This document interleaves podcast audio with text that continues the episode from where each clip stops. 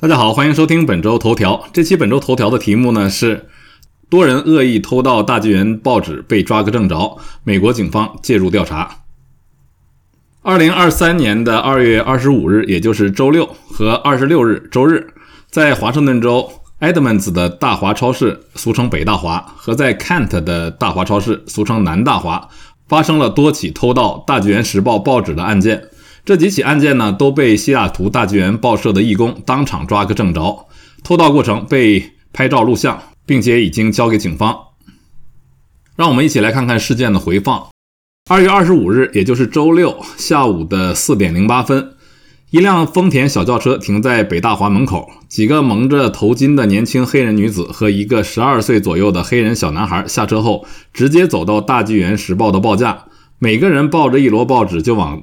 他们的车的后备箱里搬，大纪元报社的义工看到后上前阻止，但是一摞也就是大概有五十份左右的报纸还是被放进了车的后备箱。大纪元义工要求黑人男子司机打开后备箱放回报纸，尽管再三要求，但是司机就是拒绝。当义工要打九幺幺报警时，司机立刻踩油门逃走。义工报警后将当时照的相片和录像交给了警察。周六同一天晚上的八点五十分，北大华还有十分钟就要关门打烊。一辆白色货车驶进北大华停车场，司机是位大概三十岁左右的西班牙裔男子。他下车后径直走到大纪元时报报价前，搬了大概一百份报纸就走回车里。大纪元报社的义工赶快和该男子交涉，该男子最终放回了报纸。义工对此也是报了警。周日中午十二点左右，一位白人女子在南大华抱着一摞大纪元的报纸离开，被大纪元报社的义工制止。当义工问她为什么要拿那么多的大纪元报纸，该女子慌忙跑出大华。周日晚七点四十分左右，一位华裔男子和一位华裔女子在南大华用推车要把几乎所有的上百份大纪元报纸搬走，大纪元报社的义工立刻制止。随后两人离开，其中那位女子问大纪元义工。这么晚了，你们还在？大纪元报社的义工分别向大华超市所处的 Edmonds 市和 Kent 市的警察局报警。负责听取案件的警察表示，警方会根据车牌号找到车主相关信息展开调查。他鼓励义工以后遇到类似的偷报纸事件就立刻报警处理。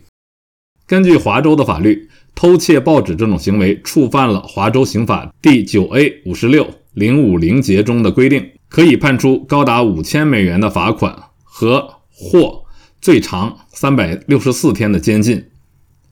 那么是谁害怕《大纪元时报》报道的真相呢？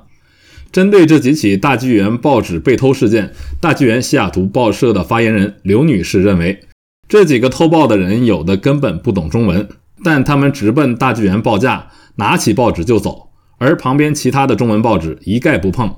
可见他们是蓄意冲着大纪元报纸去的，而且他们很可能偷报纸已经很长时间了。那些去偷大纪元报纸的人，很可能是背后有人在付钱操纵他们这样做。那么是谁这么害怕大纪元报道的事实真相呢？刘女士解释说，大纪元时报是海外最大的中文媒体，也是极少数没有被中共渗透和审查的媒体。大纪元时报二十多年来坚持报道真相、独立敢言。弘扬中华传统文化与道德，受到海外广大华人的喜爱，同时也遭到中共邪党记恨。二十多年来，中共一直不择手段，想方设法地破坏《大纪元时报》的传播。在二零一九年的十一月十九日凌晨，四名蒙面歹徒闯入香港《大纪元时报》的印刷厂纵火。刘女士说，在美国和加拿大，《大纪元》报纸被偷的现象一直存在。尤其当《大纪元时报》的报道内容涉及中共政权的一些重大事件时，报纸被偷的情况就更严重。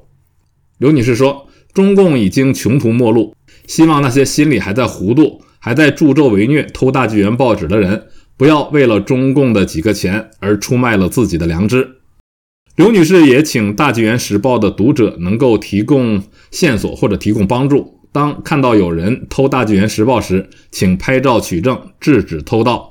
同时拨打大纪元报社的电话八八八三六八四八九八进行举报，电话号码是八八八三六八四八九八。好，朋友们，刚才为您播报的是本周头条。多人偷大纪元报纸被抓正着，美国警方介入调查。感谢您的收听，我们下期再会。